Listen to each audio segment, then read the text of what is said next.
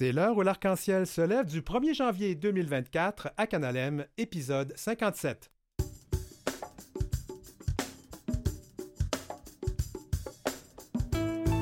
Hey, bonne année tout le monde. C'est une émission et balado spéciale pour ce premier de l'an.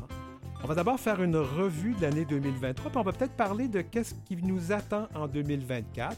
Et donc, une émission spéciale en ce premier de l'an.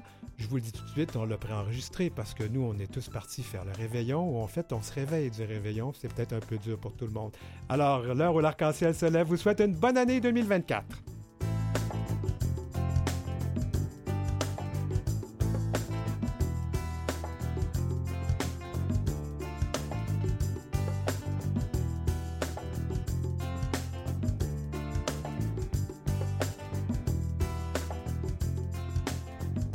Écoutez L'heure où l'arc-en-ciel se lève avec Denis Martin Chabot.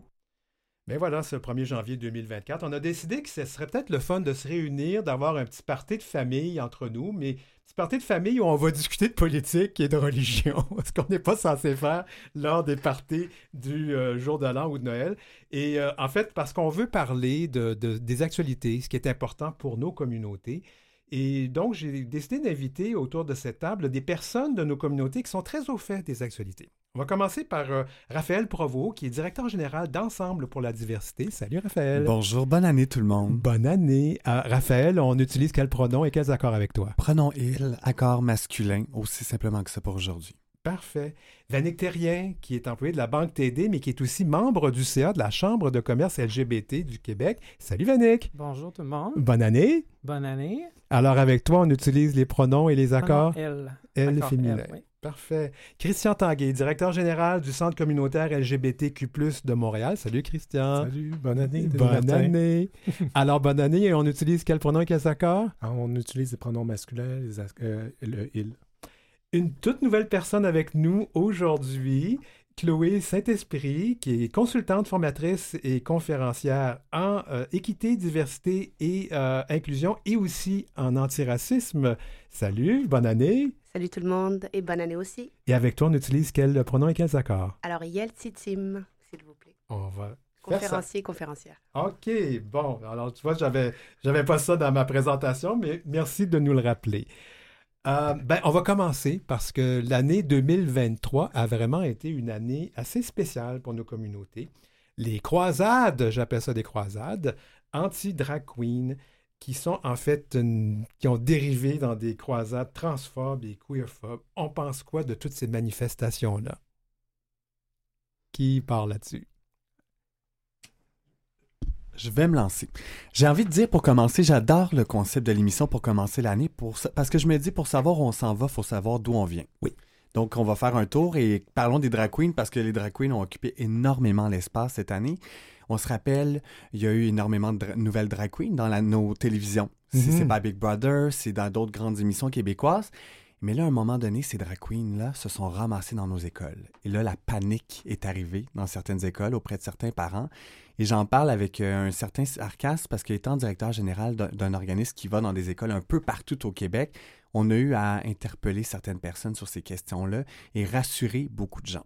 Parce que les gens pensaient que ce qu'ils voyaient dans les bars et ce qu'ils voyaient à la télévision allait aussi se passer dans les écoles. Mais en fait, ils vont pas dans les écoles, ils vont dans les bibliothèques, hein? Il y en a eu dans des écoles, mais dans des bibliothèques, mais justement, c'est la preuve, c'est que tout le monde mélange tout ce qui s'est passé. Et c'est souvent ça qui arrive, c'est que les gens s'arrêtent à un grand titre. Donc, on voyait dans les médias une drag queen dans nos écoles, une drag queen dans nos bibliothèques, sans expliquer ce qu'allait faire la drag queen. Rappelons que certaines drag queens, prenons comme exemple Barbada, va lire des romans que même les écoles offrent à leurs étudiants et étudiantes en temps normal. Ouais. Et Barbada va raconter des histoires et aussi se raconte, mais raconte toute sa démarche.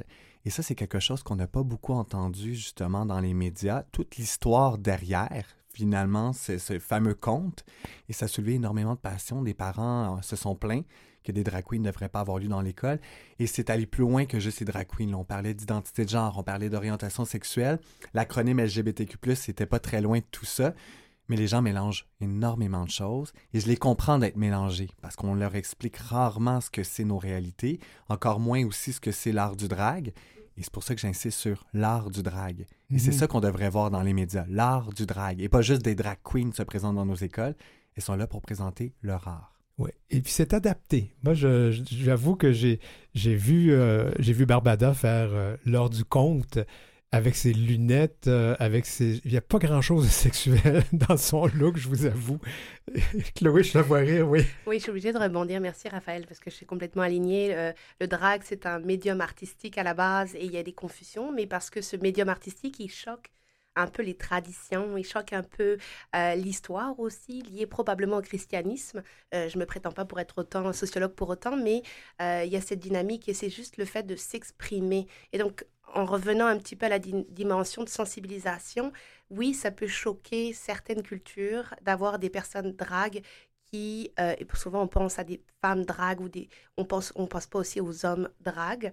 Euh, et donc il y a cette culture-là qui est souvent underground en quelque sorte, euh, qui devrait en fait tout simplement être assumée, être écoutée, être entendue, parce qu'on fait souvent un amalgame entre la sexualité et le drag, la pratique du drag, le médium artistique. Et là, je voulais en revenir.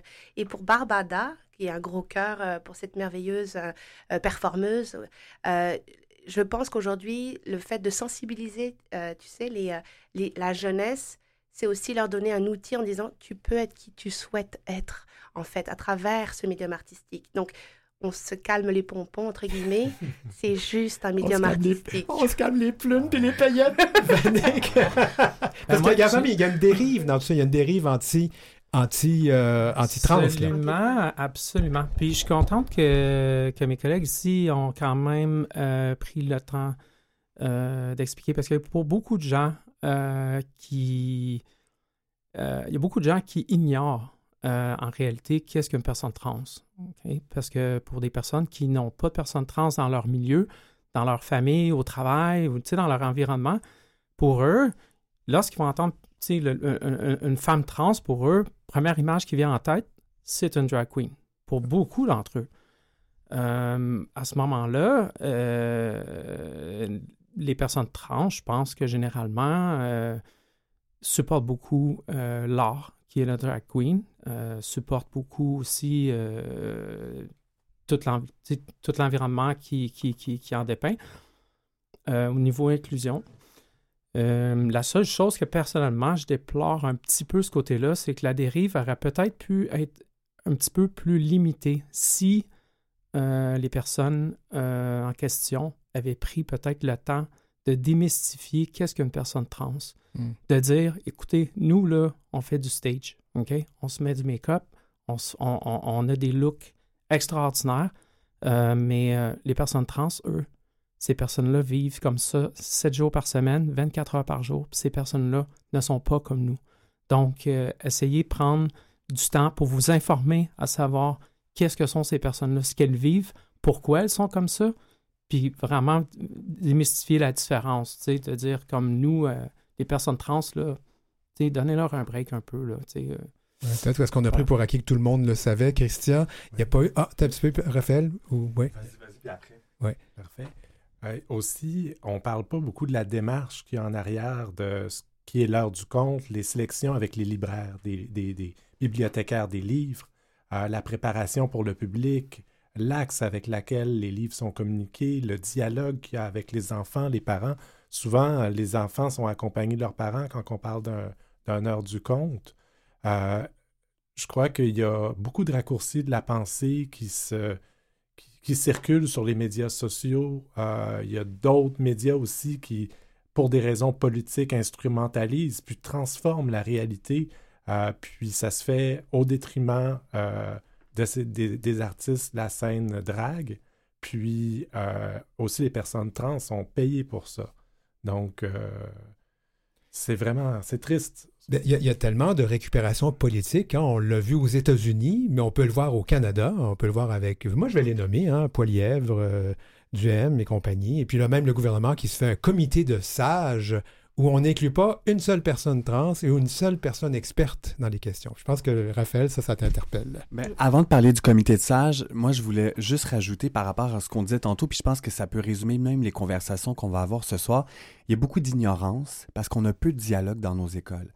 Donc justement, cette histoire-là par rapport aux dragues, mais par rapport aux réalités trans, par rapport aux réalités LGBTQ+, et bien d'autres réalités, on a peu d'espace dans nos écoles pour en parler avec les jeunes. Quand on est invité, nous par exemple, on y va une fois par année, on a une heure pour parler de tout. C'est peu, c'est déjà bien d'avoir au moins une heure, c'est mieux que rien, mais c'est pas assez pour aborder toutes les réalités. Et souvent, ben, ça crée encore plus de questions. Les jeunes ramènent ces questions-là à la maison et les gens qui les reçoivent n'ont pas les réponses.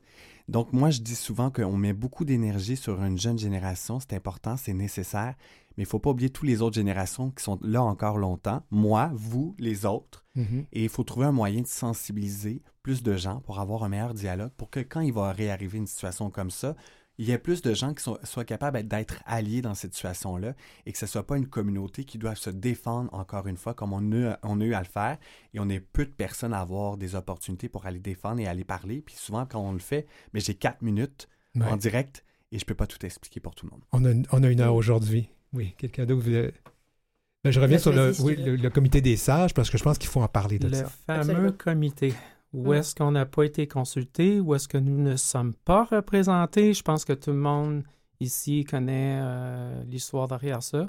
Euh, c'est frustrant, oui, évidemment. Je pense que ça fait l'unanimité euh, derrière la communauté trans de dire mais ben, pourquoi on ne nous consulte pas? Pourquoi on est pourquoi on n'est pas là?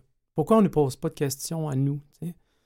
C'est sûr que l'image des personnes trans a été très écorchée cette année on s'est fait ramasser là, dans les médias, euh, au niveau politique, au niveau un peu partout. Euh, comme je disais tantôt, euh, il y a beaucoup de gens qui nous voient comme des gens très marginalisés, très. vraiment, ils, ne nous connaissent pas. Ils nous connaissent pas. Une chose qui est importante aussi, quand j'entendais Raphaël parler d'alliés, j'aime beaucoup l'idée, c'est que je le dis souvent, c'est que ce que je souhaite en 2024 qui s'en vient, euh, c'est écoutez-nous. Posez-nous des questions, les personnes trans et non-binaires. Consultez la communauté. Si vous, si c'est beau d'être représenté, c'est beau de parler à notre nom, mais nous, là, on a besoin d'être là. On a besoin de visibilité, puis c'est comme ça qu'on va gagner du terrain aussi chez les personnes cis et euh, hétéros, dans le fond, chez un peu tout le monde. Parce que on, est encore un mythe pour beaucoup de gens. je le répète souvent, puis la visibilité est importante, mais aussi d'écouter ce qu'on a à dire. Récupération politique? Oui. C'est un rendez-vous manqué hein? Euh, pour la composition du, Conseil des sages. Nos interlocuteurs, le Conseil québécois en tant que tel, n'y est pas. Euh, ils vont être consultés, ceci dit, mais ils ne siègent pas. Euh, après les personnes trans autour de la table, où sont-elles? Ben, le, gouvernement n'a pas fait cette décision-là. C'est un rendez-vous raté. Là. Mais euh, je suis obligée de revenir parce qu'il y a une stratégie derrière, en fait. Pourquoi les personnes représentées ne seraient pas assises sur ce comité-là? Et comme d'autres comités de consultation, euh, moi, ce qui m'interpelle un petit peu dans, ce, dans cette démarche, ou même en termes de politique, est-ce que la, la définition, ou du moins même la mission de ce comité, c'est quoi son impact? Pourquoi des personnes représentées? Est-ce que c'est la première fois que ça arrive dans l'histoire politique au Québec ou même au Canada? Je ne pense pas. On peut parler par exemple des personnes autochtones, entre autres. Euh, et ce que j'aimerais aussi rajouter comme une dimension qu'on a tendance à oublier un petit peu, c'est le côté intersectionnel. Et je suis d'accord avec le côté sensibilisation dans le sens, oui, il faut éduquer, il faut sensibiliser, mais si on éduque uniquement, par exemple, les enfants, sans éduquer les parents, sans éduquer les personnes euh, au niveau de la gouvernance, les personnes preneuses et preneurs de décisions, eh bien, je vous dirais que l'impact, il va être super minime. Donc, c'est là où il faut se dire, en termes de sensibilisation, comment on peut monter les différents échelons pour aller chercher, par exemple, Poliev, pour aller chercher euh, Trump, pour aller chercher justement les politiciens, politiciennes qui prennent ces décisions-là. Sauf que quand on regarde le portrait politique aujourd'hui, il manque d'une représentativité dans les sphères de gouvernance. Donc, tout le travail qui est fait sur le terrain, comment peut-il faire pour remonter en hauteur? Ça, c'est ma question que je lance. Une grosse question. je verrais pour 2024 qui recule et qui réinvite les gens concernés aussi sur la table. Ça, ce serait mon souhait pour 2024.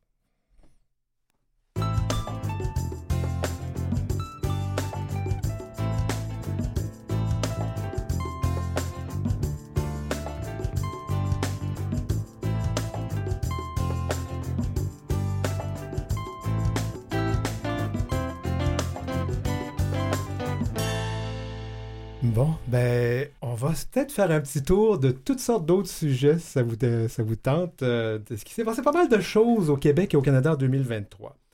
Décision du tribunal administratif du Québec qui accorde le congé parental à deux papas ayant eu recours à une mère porteuse. Ça, c'était pas en avant, me semble? C'est un début. Alors, vas-y, Chloé. ben, en fait, c'est une très, très bonne question parce que euh, euh, le système, la manière, il n'est pas, il est pas fait de manière équitable pour les parents, notamment de même sexe, ou même les personnes qui adoptent euh, ou qui font affaire, euh, qui font affaire à la GPA, enfin à la, la gestation pour gestation autrui. Pour autrui excusez-moi.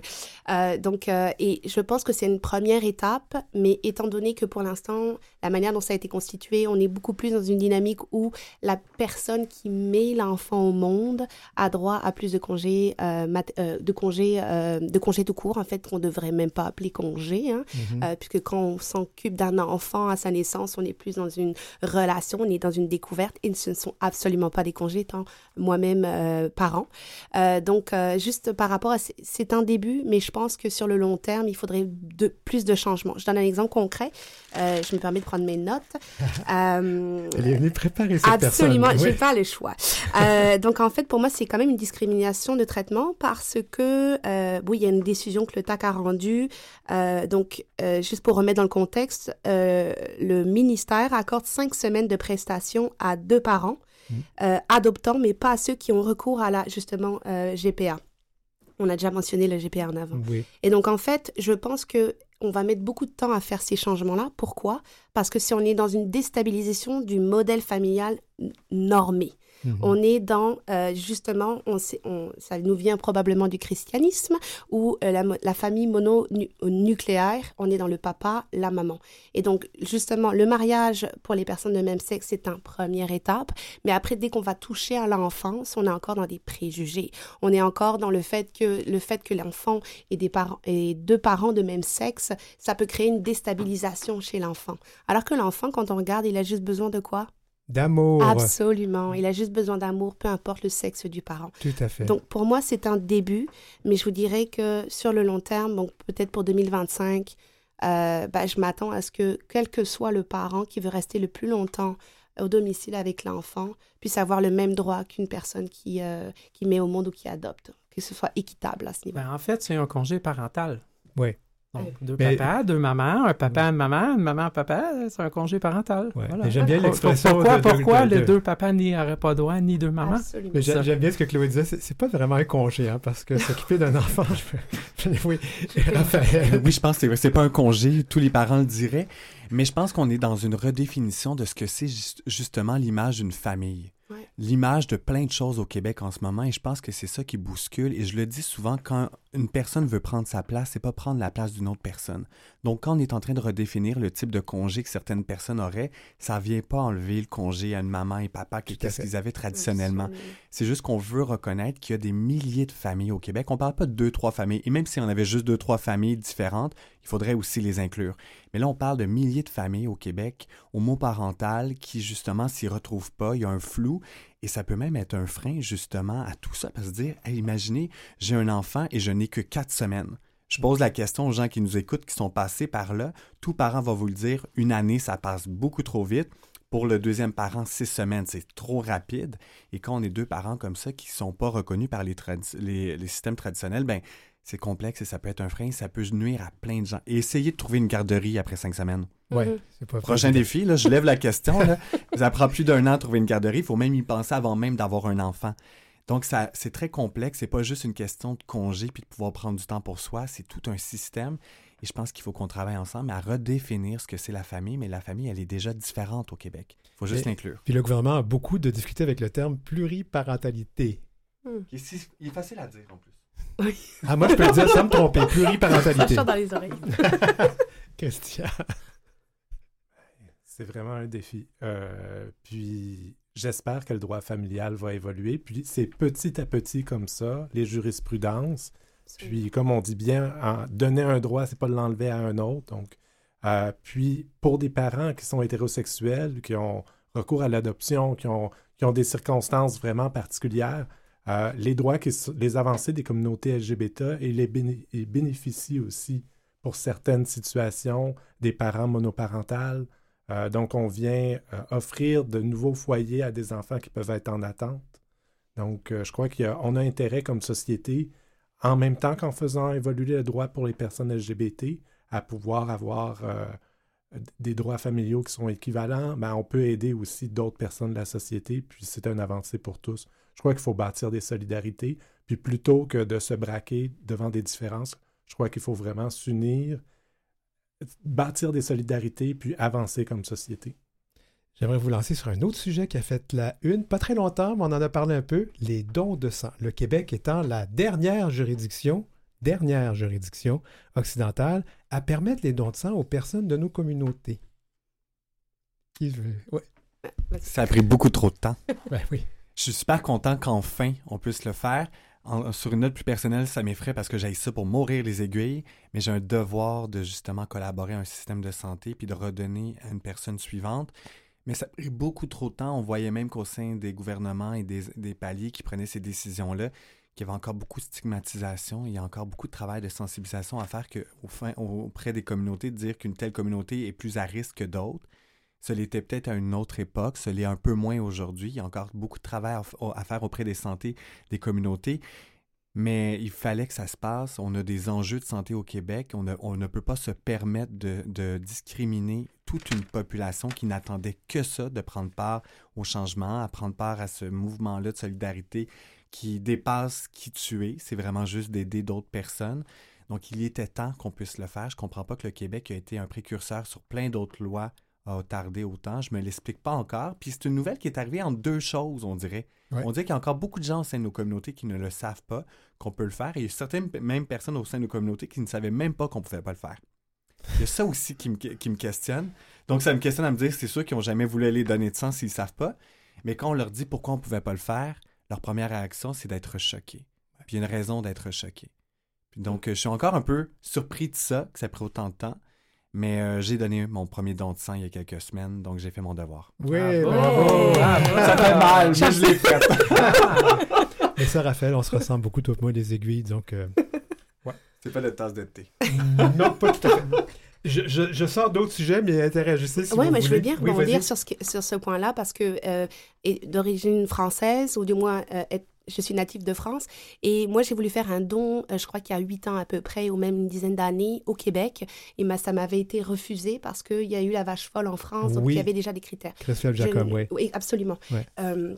Alors aujourd'hui, d'avoir cette démarche de Emma Québec, c'est déjà un premier pas, euh, mais c'est toujours pas équitable. Pourquoi? Parce que euh, euh, avant les personnes, les personnes queer justement, il y a toujours des stigmas et des préjugés puisque avec le SIDA dans les années 80 et 70, ça encore, ça impacte encore les communautés queer et ça va jusqu'au don de sang. Sauf qu'il y a des besoins de, combler les besoins de sang. Et juste pour terminer par rapport à ça, c'est la discrimination, elle est encore là. Je vous explique pourquoi. Euh, parce que euh, avant, on demandait aux personnes queer d'avoir un temps d'abstinence de trois mois avant de pouvoir donner du sang, ce qui n'était pas le cas pour les personnes hétérosexuelles pour donner du sang. Aujourd'hui, on est censé appliquer ça à tout comportement sexuel risque élevé. Euh, c'est une source qui nous vient de Radio-Canada de 2022, mais qui est encore applicable. donc, ça veut dire que oui, c'est équitable, mais après, dans le traitement, comment c'est fait? Parce que normalement, quand on fait un don, on donne, on fait un don de sang, c'est analyser pour voir justement un peu le plasma versus euh, le, sang.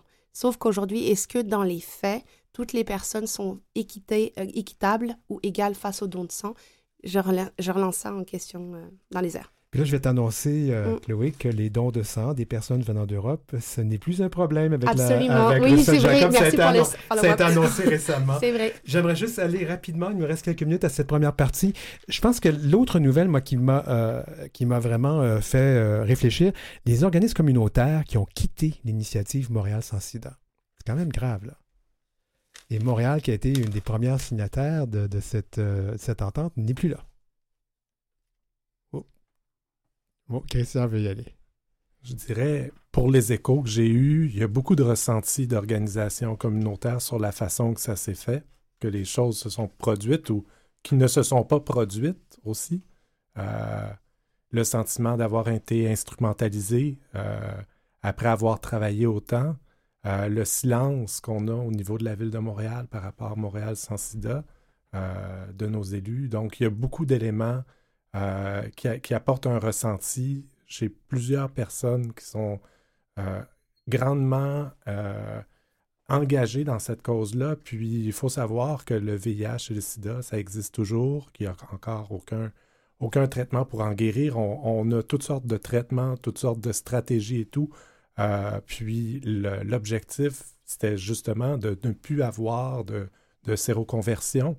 Euh, mais c'est triste euh, de voir cette situation-là.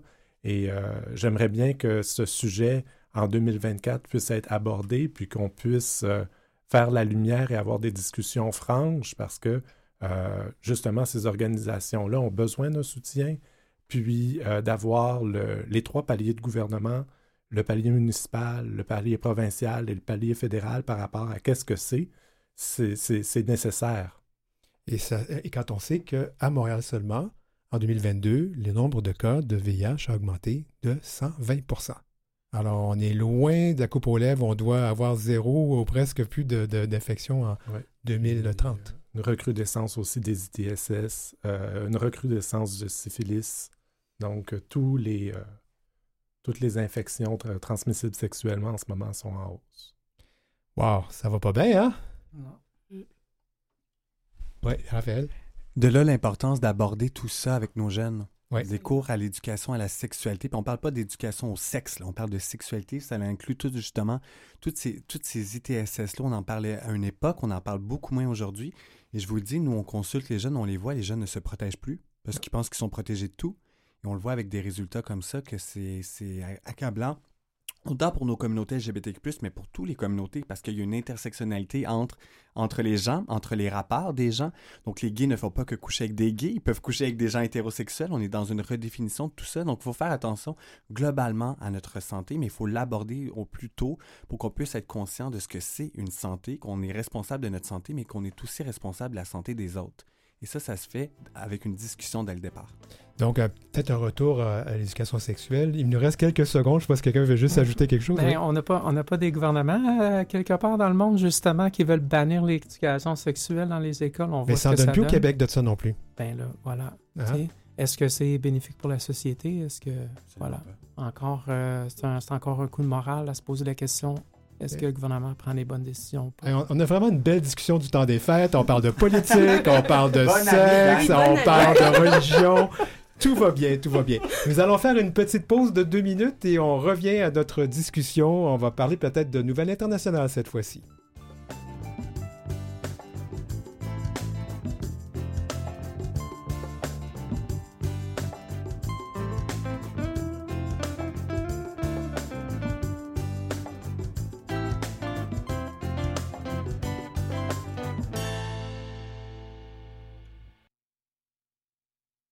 C'est l'heure où l'arc-en-ciel se lève, deuxième partie en ce 1er janvier 2024, édition 57.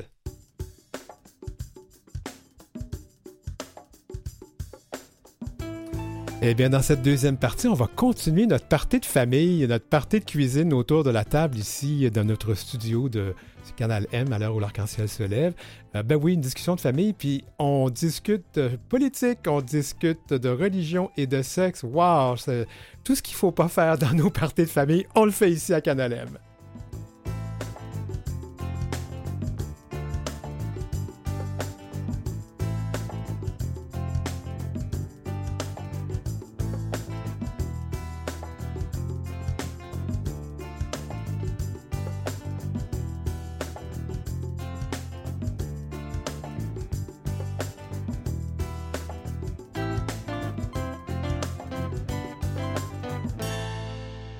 où l'arc-en-ciel se lève avec Denis Martin Chabot.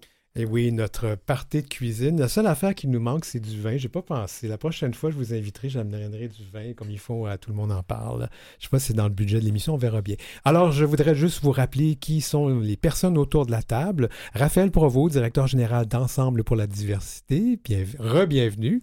Merci encore une fois. Vanek Terrien, qui euh, travaille euh, donc à la TD, mais qui est aussi membre du conseil d'administration de la Chambre de commerce LGBTQ du Québec. bonjour tout le monde. Oui. Et euh, Chloé Saint-Esprit, qui est consultant, consultante et formatrice et conférencière, conférencier. Hein, c'est compliqué. On va trouver des, on va changer la On langue. Ça s'en vient. En équité, diversité, inclusion et aussi en antiracisme. Oui. Allô? Bonjour tout le monde. Rebonjour Christian Tanguay, directeur général du Centre communautaire LGBTQ de Montréal. Rebonjour. Rebonjour. Euh, ben, je pense que dans cette discussion, ça serait le fun qu'on regarde euh, ce qui se passe ailleurs parce que. Ouh là là là là là là. Alors, regardons 2023, nouvelle internationale. Euh, je pense qu'on peut pas. On va parler d'Israël et euh, parce que ça va pas bien, oui, il y a un conflit, mais avant que ce conflit-là commence, l'extrême droite a pris le pouvoir en Israël. Euh, les droits des personnes queer dans ce pays-là ont été remis, euh, remis en, en question. Et là arrive ce conflit. On a même vu l'armée, Tsahal, faire du pinkwashing. Alors, on va parler d'Israël et de la Palestine. Pense que Chloé, ça, ça t'interpelle. Je sais, tu m'as écrit. tu me l'as dit. Ça, me stimule, c'est vrai. Euh, euh, pas, pour les bonnes raisons, en tout cas. Euh, c'est vrai que, en fait, Israël, la position d'Israël, selon mon ma grille de lecture, c'est que on est beaucoup plus dans un- une instrumentalisation, en fait. On est vraiment dans comment on utilise pour faire rayonner un peu Israël à l'extérieur du pays, euh, comment on peut faire attirer aussi les communautés queer au sein même d'Israël pour soi-disant vivre une vie ouverte, épanouie, etc. Sauf qu'on n'est pas du tout dans... C'est de la fausse promotion, là. On n'est pas du tout dans cette dynamique-là. Euh, D'après un article de CJPMO, Oui. euh, on est plus dans une campagne marketing, on est pour, là pour redorer un peu son image à l'international et pour se vanter d'avoir une image moderne, progressiste et démocratique, qui est absolument pas le cas présentement. Donc, euh, je vous dirais que pour vous donner un petit peu une idée, en 2010, je cite, 90 millions de dollars US ont été versés par le Conseil du tourisme de Tel Aviv afin d'inciter euh, la communauté LGBTQ+ à y voyager. Mais on est vraiment dans du pinkwashing. On est dans des stratégies de surface, alors qu'après, les communautés euh, LGBTQIS de sur le territoire ne sont absolument pas respectées. J'ai quelques... euh, oui, on a, ils, ont ils ont facilité l'adoption des personnes de même sexe, très bien. Euh, ils ont quand même interdit euh, des discriminations relatives à l'orientation sexuelle sur le marché du travail. Il y a aussi une, une reconnaissance du mariage civil de personnes de même sexe mariées à l'étranger, mais en fait, les personnes LGBTQIS+, sur le territoire israélien, euh, peuvent pas se marier. absolument. Donc, euh, c'est, on est dans le pinkwashing, même si vous cherchez un exemple de pinkwashing. Ben, moi, je, je reviens là-dessus parce que dans le conflit actuel, il y avait une photo qui a circulé sur les réseaux sociaux de soldats de Tzahal, de l'armée israélienne, avec le drapeau de la fierté. Et ça, ça a été mis partout en laissant entendre que euh, en Palestine, c'est beaucoup moins ouvert pour nos communautés. Non, on est vraiment dans le pinkwashing. Absolument. Et, cette, cette situation-là, ben, s'applique à plein d'autres endroits dans le monde. s'applique même ici. Il faut faire Ouais. attention à ce qu'on voit. C'est pas les mots qui sont importants, c'est les actions. Tout à fait. Et là, justement, on s'arrête souvent à des images comme ça pour penser que c'est- c'est un pays plus inclusif. On le voit ici avec certains élus. Parfois, on les voit apparaître quand c'est la fierté, puis plus jamais on entend parler d'eux. Donc, il faut faire attention. L'inclusion et la diversité, c'est des actions quotidiennes. Ça peut pas juste être une fois de temps en temps un beau message publié sur les médias sociaux. Et ça, ça s'applique à plein d'autres soutiens, à plein d'autres causes. Je le vois, moi, sur mon Instagram, quand il arrive certaines, euh, choses, que des gens partagent une story puis se sentent alliés d'une communauté mais plus jamais on les voit, on les entend plus, on les, moi je les côtoie pas dans des, tables où il y a des actions, quand il y a des manifestations. Moi j'aime voir les gens. Si on veut voir des actions, il faut voir des gens. Donc moi quand je vois des choses comme ça, ça me questionne beaucoup. Je fais attention, puis je vois que l'échiquier mondial au niveau des droits LGBTQ+ est complètement mélangé. Il y a des pions qui sont tombés. Il faut faire attention parce que ce, qu'on- ce qui se passe ailleurs va nous affecter ici. Puis je pense que 2023 est un bel exemple. On l'a vu aux États-Unis, on le voit dans l'Ouest canadien, on le voit en Europe aussi, en Italie, euh, des endroits où les communautés avaient leur place et les places sont de moins en moins nombreuses, moins en moins tolérées. Et j'ai l'impression qu'on redevient dans un, clim- un climat de tolérance. Et tout ça, là, ce que vous avez dit depuis tantôt, aide pas du tout à ça. Et ça l'affecte ici le climat dans nos écoles, sur le terrain, dans la rue, dans les bars. On le voit dans le village. Le village n'est pas ce que ce qui n'était, comme pas juste parce que- par apparence, de climat aussi. Donc, si le village est affecté, je peux à peine imaginer le reste du monde. Est-ce que euh, il y a des gens qui ont, il y a des pays qui ont été pointés du doigt Hein, J'aimerais, j'aimerais peut-être vous nommer. Puis on va les nommer, mais euh, puis on, on pourra mettre des bémols, mais quand même. La Russie, l'Ouganda. L'Ouganda a vraiment été, c'est une horreur ce qui se passe là-bas. Le Cameroun aussi. Le Cameroun. Qu'est-ce qu'on doit penser de tout ça? est-ce qu'on peut les accueillir? Qu'est-ce qu'on peut faire, nous, pour les aider, ces gens-là? Ben, vous savez qu'il y a eu des, réfugiés, euh, il y a eu des demandes de réfugiés de, de, l'Ukraine parce que on parle de la Russie, ben, la Russie est en guerre avec l'Ukraine et puis il y a eu des réfugiés LGBT et c'était bien compliqué de venir au Québec. Ben, au reste du Canada, ça allait, mais au Québec, c'était compliqué. Je trouve, que c'est un peu déplorable de, nos médias. Ben, on, sait que cette année, c'était toute une chose que sur les médias sociaux, surtout sur Facebook, on ne peut plus partager d'articles de médias. On peut juste partager de la désinformation ça, ça, ça, a eu du bon parce que, bon, euh, sans les nommer, euh, ben pourquoi on ne les nommerait pas? Les Martineau et compagnie qui étaient très ah, les champions de la désinformation. Trans, euh, puis les, les, bas côtés, on les connaît, les personnes trans, on a été écorchées. Fait qu'au moins, ça a eu du bon de ce côté-là. Mais d'un autre sens, peut-être on aurait pu exposer la vulnérabilité des personnes LGBT dans les autres pays aussi. Fait que ça a du bon, puis ça a du moins bon. Euh, c'est sûr que c'est pas tout le monde qui sont au courant de ces faits-là. Euh, ça serait important peut-être dans l'avenir d'en parler un peu plus. Euh, puis pas besoin d'aller très loin. Hein. Aux États-Unis, c'est 400 projets de loi en, un an anti-queer. oui. c'est le voisin du Sud, là. Oui. Mais je, je, voulais juste revenir sur un point, si je peux me permettre, Denis. C'est juste l'accessibilité, comme parlait Raphaël. Je pense que oui, c'est bien d'ouvrir les discussions, tu sais, autour de euh, comment inclure des personnes avec le côté intersectionnel. Moi, je reviens toujours là-dessus. C'est pour moi une dynamique quand des personnes qui subissent de l'homophobie, plus du racisme, plus euh, du capacitisme, etc., cumulés, parfois peuvent, ces personnes-là ne peuvent pas porter leur voix dans des espaces, en fait. Et c'est là où je m'intéresse beaucoup en me disant, euh, parce que oui, le Canada est quand même une terre d'accueil. après, il y a des paliers différents avec le Québec. C'est pas les mêmes attentes ou mêmes critères d'immigration, notamment la francophonie pour le Québec. mais c'est souvent, c'est parfois il y a des barrières on ne pense pas, des plafonds que certaines personnes n'arrivent pas à exploser pour pouvoir avoir accès à ces espaces d'échange, de consultation. De... Donc c'est toujours compliqué. Puis tantôt, juste avant l'émission, on parlait aussi du côté intergénérationnel qui pour moi est une dynamique qui fait partie euh, euh, obligée de l'EDI, c'est de se dire aussi comment, par exemple, euh, je vais prendre des générations un peu plus âgées, comme les boomers, par exemple, et je trouve ça tellement péjoratif comme terme, pourraient aussi être des vecteurs de transmission à une future génération, euh, comme le lien un peu avec ce que disait Raphaël, comment il y a un lien qui peut se créer entre ces différentes communautés pour justement leur apporter des raccourcis, que ce soit en termes d'identité, que ce soit en termes de, euh, de, parcours, d'avoir des exemples, des modèles qui arrivent de plus en plus tranquillement. Donc, euh, à travailler. Je dirais, pour les personnes LGBT, qu'elles soient ici ou d'ailleurs, c'est vraiment ça nous, ça nous, euh, ça nous choque de voir tout ce qui se passe. Euh, le nombre d'endroits où est-ce que UNHCR peut euh, envoyer des réfugiés, le, Haut Commissariat exactement, qui sont LGBT, le nombre de pays s'amenuise. donc, c'est vraiment des enjeux très complexes. Puis, pour la santé mentale des personnes qui sont à l'étranger, la santé mentale des personnes qui sont ici, sachant que déjà être d'une minorité, euh, on a le stress minoritaire. Après, on rajoute aussi des barrières au niveau euh, du pays. Euh, j'aimerais tellement voir des solidarités qui se bâtissent autour des personnes LGBT et des communautés qui, sont, à l'extérieur de l'alphabet LGBT. à savoir quels sont nos points en commun, qu'est-ce qu'on peut faire, comment qu'on peut s'améliorer. Je crois que tout le monde cherche à se dépasser, tout le monde cherche à avoir une vie significative, à s'émanciper, à se développer.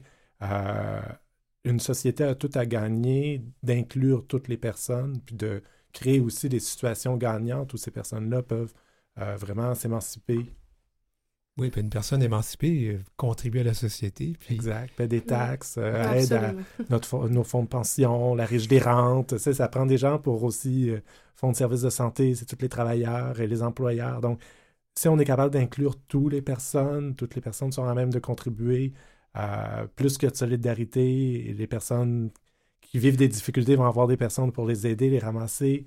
Euh, je, le souhaite pour 2024. Euh, ceci dit, euh, des fois, il faut prendre des pauses de, des nouvelles par rapport à, à, ce qui est dit sur les communautés LGBT pour essayer de garder une, de, ne pas tomber dans la dépression. Dans, je crois on, peut aller puiser dans la philosophie stoïciste.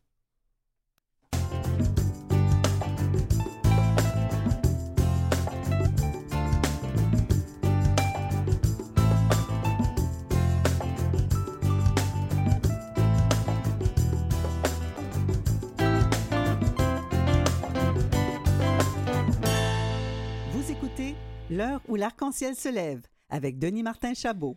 Bon, euh, c'est pas très drôle ce dont on vient de discuter. C'est le premier de l'an, les amis. Ça me, je pense qu'on va. On peut penser à des choses positives en 2023 dont on pourrait parler? Est-ce qu'il y a des choses qui, quand même, des bonnes nouvelles? J'en ai quelques-unes. Hein, le film Solo de Sophie Dupuis, on- au niveau culturel, quand même, qui nous a fait honneur, qui a gagné euh, euh, le Festival du film de Toronto. Euh, le premier grand rendez-vous de la drague à Montréal qui a bien fonctionné. Ouais. Y a-t-il d'autres choses qu'on pourrait dire? Mm, Ben, si on reprend le documentaire La Purge, Oui. juste le fait que ce soit diffusé gratuitement en ligne euh, sur euh, une plateforme, euh, ça veut dire qu'il y a quand même une, comment dire, une démocratisation. On Oui. est en train de parler de l'information. On- Le, pays commence à aussi faire acte de vérité et de réconciliation. Donc, je pense que c'est un, un- un- un premier départ. Et aussi le fait de voir, euh, j'ai un exemple en tête euh, dans une grande entreprise, que un, un grand dirigeant ose s'affirmer comme appartenant aux communautés LGBTQS de plus, de me dire que pour la suite, euh, c'est encourageant parce qu'il arrive à se prendre position. On en avait déjà discuté un peu avec Raphaël sur comment se positionner par rapport à ça. Mais de fait de d'avoir de plus en plus d'espace où euh, on voit des personnes qui s'affirment, je me dis que ça va avoir un bel impact sur la relève pour les prochaines années. Je vais juste revenir sur La Purge parce que je vais quand même spécifier La Purge. Oh, c'est un pardon. documentaire qui a été fait euh, qui parle de ces personnes dans l'armée principalement qu'on a mis dehors parce que euh, ces personnes étaient queer. Euh, moi, je l'ai vu, je, je, je- puis je, je le dis aux gens, moi, je, je, suis une Madeleine. On dit ça? Ah oui, c'est un, peu, c'est un peu péjoratif, mais je pleure. Moi, c'est, et surtout cette, cette, cette, cette femme euh, lesbienne, là, tu sais, puis qui, a- à grand coup de sacre, qui parlait, mais quelque part, c'est venu me chercher. Je pense que ce documentaire-là, c'est c'est ça sa beauté, c'est qu'il nous fait. C'est pas juste les personnes queer qui réagissent, tout le monde réagit à cette, à ça. Et si je peux me permettre de rebondir justement par rapport à ça, c'est pire. Enfin, la stratégie qui la propagande qui avait été mise en place derrière, c'est de mentionner que les personnes queer étaient dangereuses pour la sécurité nationale. On était rendu là. C'est en fait pour resituer dans le temps, c'était euh, euh, les personnes LGBTQ, discrimination systémique sur les membres des communautés LGBTQ+, au sein des forces armées et de la fonction publique fédérale de 1950 à 96. Donc, ça veut dire que ces personnes, pendant cette période-là, aujourd'hui, comment elles ont vécu, comment elles s'en sont sorties. Attention, euh, prenez des mouchoirs si vous voulez. Oui. Euh, le faut, Il oui. le faut, ouais. En tout cas. Euh, une bonne nouvelle, Raphaël. Ben, ça va être très général comme bonne nouvelle, mais je trouve qu'en 2023, je n'ai jamais autant vu de représentation dans les médias. C'est vrai. Euh, sur mes médias, en tout cas. Je vais Mhm. parler pour ce que je consomme, mais dans, par exemple, à Radio-Canada, dans certains feuilletons à TVA, à Télé-Québec, il y a des documentaires et il y a des gens aussi alliés qui prennent position dans certaines situations qu'on énumère un peu plus tôt, que ce soit l'histoire des personnes drag queen et tout. Il y a des gens, euh, j'ai des noms en tête comme Véronique Cloutier dans son émission, qui a pris parole pour dire que ça n'a juste pas de bon sens. Mhm. Donc, on voit des gens qui, qui prennent leur temps d'antenne pour dire que ça n'a pas de bon sens. Et je trouve que 2023, on a souvent tendance à marquer tout ce qui a mal allé. Mais pour moi, il y a aussi un climat de bienveillance qui s'installe.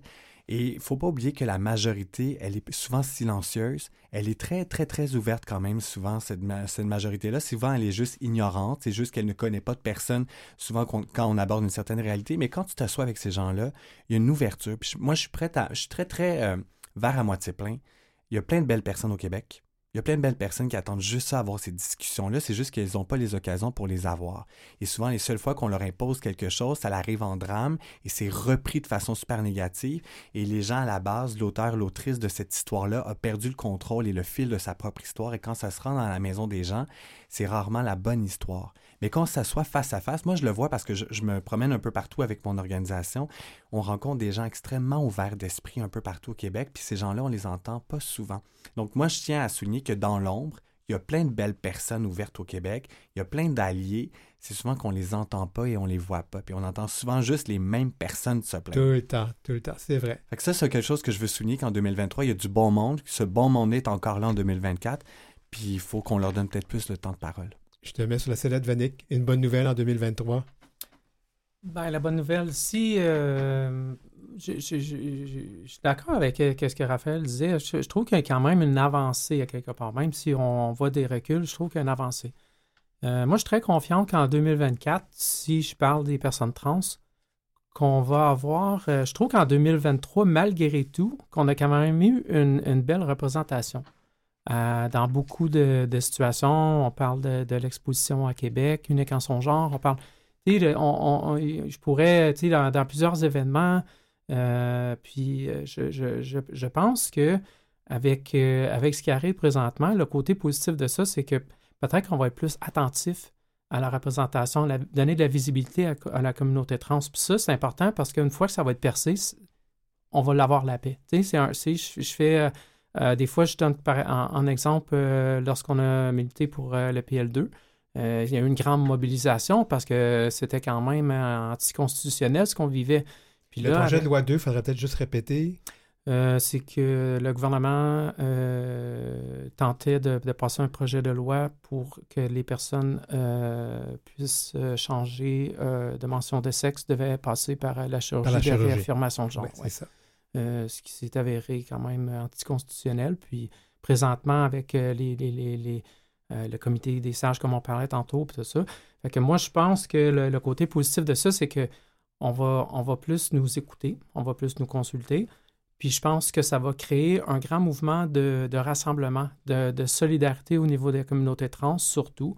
Puis je vois de plus en plus, dernièrement, de personnes de la communauté gay, lesbienne, euh, prendre part, euh, ce que traditionnellement, avant, on dirait que ça a été long avant que les personnes trans soient incluses dans le LGBT.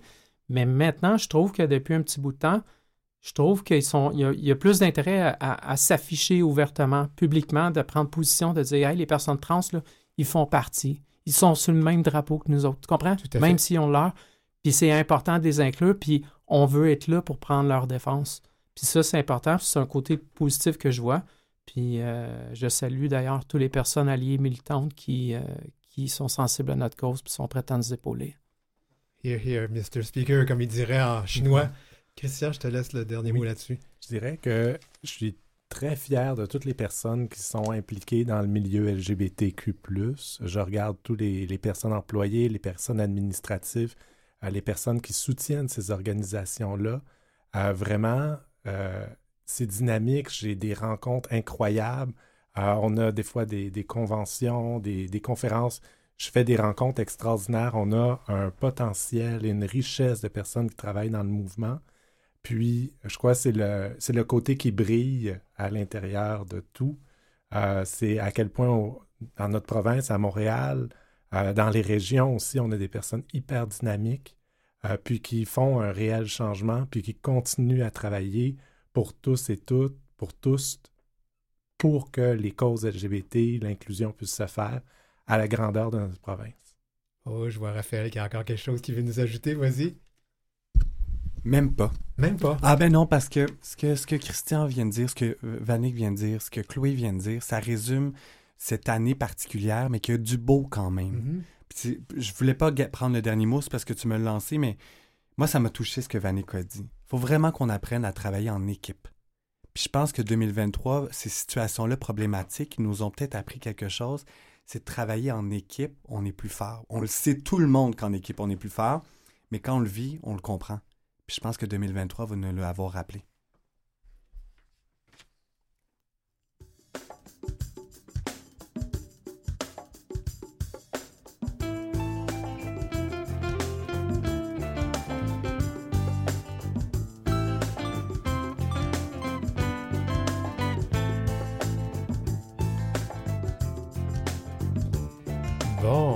Écoute, il nous reste à peu près six minutes. J'aimerais ça qu'on fasse un dernier tour de table. Et là, on va dire, on attend quoi pour 2024? Avec Christian, je, je pense que je t'envoie en premier. Qu'est-ce que tu nous souhaites en 2024? Je souhaite la solidarité, je souhaite qu'on ait euh, beaucoup de bonheur, puis que si on a des défis, qu'on ait toute la résilience, puis qu'on ait le réseau social autour de nous, d'amis, euh, la famille choisie pour nous, euh, nous aider, nous épauler, nous donner des ailes. On a du temps. Je nous souhaite tellement plus de bienveillance et d'empathie l'un envers l'autre. C'est quelque chose qui s'apprend, c'est quelque chose qui s'entretient toute notre vie. Puis je pense qu'il faut qu'on réapprenne ces valeurs de base, des valeurs qui sont universelles, mais qui représentent le Québec aussi. Le Québec a toujours été un endroit empathique et bienveillant, puis je pense qu'on parfois on l'oublie. Je pense qu'il faut qu'on ramène ça autour du dialogue et je nous souhaite des espaces de dialogue. Je nous souhaite des débats, mais des débats avec les gens autour de la table. C'est sain de débattre. c'est sain d'avoir des conversations. Mais pour les avoir, ces débats-là sains, il faut qu'il y ait les bonnes personnes autour de la table. je pense que je ne reviendrai pas sur le comité des sages, mais il nous faut des espaces où on apprenne à, jaser entre nous. Jasons entre nous. Apprenons, c'est, une, c'est un art dans d'autres pays. C'est peut-être un peu moins le nôtre. Donc, réapprendre à jaser entre nous. Puis je pense que ça, ça pourra faire de grandes choses. Donc, c'est ça que je nous souhaite collectivement. Puis de la douceur, maudite affaire. Plus de douceur. Plus de moments entre nous, avec nous-mêmes, avec les autres. Soyons doux et douces envers les, envers les autres. C'est ça que je nous souhaite. Puis je pense que dans, notre commune, dans nos communautés, on en a besoin. Plus que jamais. Plus que jamais. Parce qu'il y a, hein, il y a des, euh, des, il y a des débats très sains à avoir. Moi, je suis d'accord avec toi, Raphaël, là-dessus. Je pense qu'on a intérêt à avoir des débats, puis on a intérêt à discuter, puis on n'a pas à être d'accord avec l'un l'autre. Mais là où ça devient problématique, c'est quand cette fermeture où euh, ben, tu sais, c'est comme, ben, il y a trop, il y a trop de lettres dans l'alphabet, puis ça, ça vient de notre propre communauté. Ça, mhm. c'est, ça, ça me dérange beaucoup. Tu sais, on parlait de l'intergénérationnel, puis je pense que je vais t'envoyer le crachoir euh, à ton tour. ouais. Je l'attrape au vol. Ouais. Euh, oui, il y a le côté, euh, je pense aussi être prêt et prête à accueillir l'inconfort parce que quand, pour les positions d'alliés ou parties prenantes, de se dire, OK, moi aussi j'ai une partie de chemin à faire en fait. Et ça, souvent, on a tendance à les oublier. Parce que oui, la solidarité, mais pas que entre les communautés mais aussi avec les gens qui sont à l'extérieur parce que c'est là où ça devient plus compliqué. Après, c'est vrai que je souhaite peut-être plus de débats sains parce que je suis ah, moi je viens de France donc ça fait partie de la culture le débat, euh, mais peut-être aussi d'être c'est là où je reviens d'être apte à accueillir l'inconfort. C'est un pratique de base en équité, diversité inclusion de pouvoir être apte à comprendre la réalité de chacun et de chacune et pour ça il faut créer ces espaces. Mais qui serait autour de la table dans ces espaces Je la lance dans les airs pour les prochaines années. Annick moi, pour, pour, euh, pour 2024, je souhaite un peu euh, retour aux valeurs, un retour à, la base, euh, à savoir la solidarité, d'où ça part, d'où ça vient. Je pense qu'un exemple que je donne souvent, tu sais que tantôt on aimait que oui, je suis impliqué depuis cet été avec la Chambre de commerce, je suis un employé de la Banque TD qui supporte beaucoup aussi les communautés, mais à la base, Terrien, c'est une personne qui est quand même militante qui milite à sa façon. Je suis une personne qui supporte beaucoup les organismes, puis c'est ce que j'encourage les gens à faire. C'est ce que je souhaite. En 2024, essayer de revenir un peu aux valeurs de base. Il y a beaucoup de gens émancipés aujourd'hui dans les communautés LGBT qui euh, ont eu besoin à quelque part, ils ont eu un recours aux organismes communautaires au début. Puis, puis ça, je trouve ça important de les supporter. Puis je suis là, une, personne qui adore les supporter quand un événement, je vais être là. Puis je trouve c'est important d'en parler, de les faire connaître, euh, de, faire beaucoup de connexions entre les gens. Mais euh, je dirais à tous les gens qui le peuvent, impliquez-vous. Donnez du temps. Prenez des nouvelles des gens autour de vous. C'est important. Puis c'est tellement bénéfique pour tout le monde après que je, trouve, que c'est une valeur qui s'est un peu perdue au cours des dernières années, peut-être à cause de la pandémie, des gens se sont isolés, des gens qui sont un petit peu moins revenus, mais je pense qu'on l'a vu un peu plus en, 2023, euh, dans les événements, retour en présentiel de beaucoup de gens, puis tout ça. Mais il y a encore beaucoup d'organismes qui ont, qui ont, des sièges vacants dans leur conseil d'administration, qui ont besoin d'implication, qui ont besoin de bénévoles. Qui ont besoin d'employés et qui sont incapables de les embaucher parce qu'ils n'ont pas d'argent pour les payer. Voilà. Puis, tu sais, euh, je veux dire, euh, faire un peu de bénévolat, ça n'a jamais tué personne. C'est important. Puis, euh, c'est aussi valorisant pour les personnes qui, donnent que ceux qui reçoivent. Puis, ça, ça, ça, agrandit les réseaux de tout le monde. Puis, moi, en tout cas, je suis vraiment pour ça. Fait que je souhaite tellement qu'en 2024, tout le monde, tous les organismes soient sains et tout le monde de bonne humeur. Voilà. Est-ce que je peux rajouter une petite dimension? Rapidement, en tant que personne queer, vraiment Sweden Short, de prendre soin de notre santé mentale? Oui, oui, oui, oui, oui. Ah, mon Dieu, oui, s'il vous plaît. S'il vous plaît. Ben moi, je vais vous dire que c'était mon plus beau party du jour de l'an que j'ai eu de toute ma vie. C'était vraiment le fun. Merci beaucoup tout le monde d'avoir été là. Je vais, je vais vous, en langage très... Euh, je n'ai pas oublié, Christian. Hein? Non, OK. En langage très, très radiophonique, je vais vous déprésenter. Alors, Raphaël Poivreau, directeur général d'Ensemble pour la diversité, Vanick Terrien, euh, membre du CA de la Chambre de commerce LGBT, aussi employé de la TD. Euh, je remercie euh, Chloé Saint-Esprit, consultante, consultant, formateuriste, conférencière, conférencier en équité, diversité, inclusion et antiracisme. Et ben, je n'ai pas pensé, ah, et j'ai Christian Tanguay, ben oui, directeur général du Centre communautaire LGBT de Montréal. Merci tout le monde d'avoir été ben, avec nous. Merci pour l'invitation. Et puis une bonne année à tout le monde. Bonne, année. Chin chin.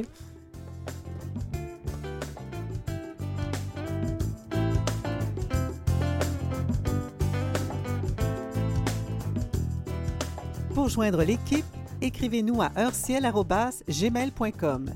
C'est heurciel en un seul mot et en minuscule gmail.com. Suivez Denis Martin Chabot sur Facebook ou Instagram à DM Chabot auteur. Ben, gros, gros, gros merci à toute l'équipe de l'heure où l'arc-en-ciel se lève. Euh, Marie Massé et Godéric Trob à la recherche, Maurice Bolduc à la mise en onde, Julie Curley pour la musique thème, Gerly Ormelette qui est chef de contenu numérique, Jean-Sébastien La Liberté, chef de diffusion de Canalem, Philippe Lapointe, notre directeur d'antenne, et Marjorie Théodore, présidente et directrice générale de Vues et Voix et de Canalem. Je m'appelle Denis Martin Chabot. À la prochaine!